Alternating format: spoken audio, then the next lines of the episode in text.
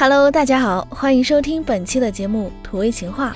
喜欢我们的声音的话，可以点击订阅哦，和我来一起听一听今天有哪些土味情话吧。六六，你知道吗？有一头大象啊，它喜欢吃冰淇淋，然后它就一直吃啊，一直吃，然后它吃着吃着就吃吐了。这是为什么？呃，因为像腻了。六六，我和你说，从前有三个好朋友，他们分别是地瓜、紫薯、南瓜。然后他们有一天出去玩儿，地瓜问：“都有谁呀？”南瓜说：“我只属于你。”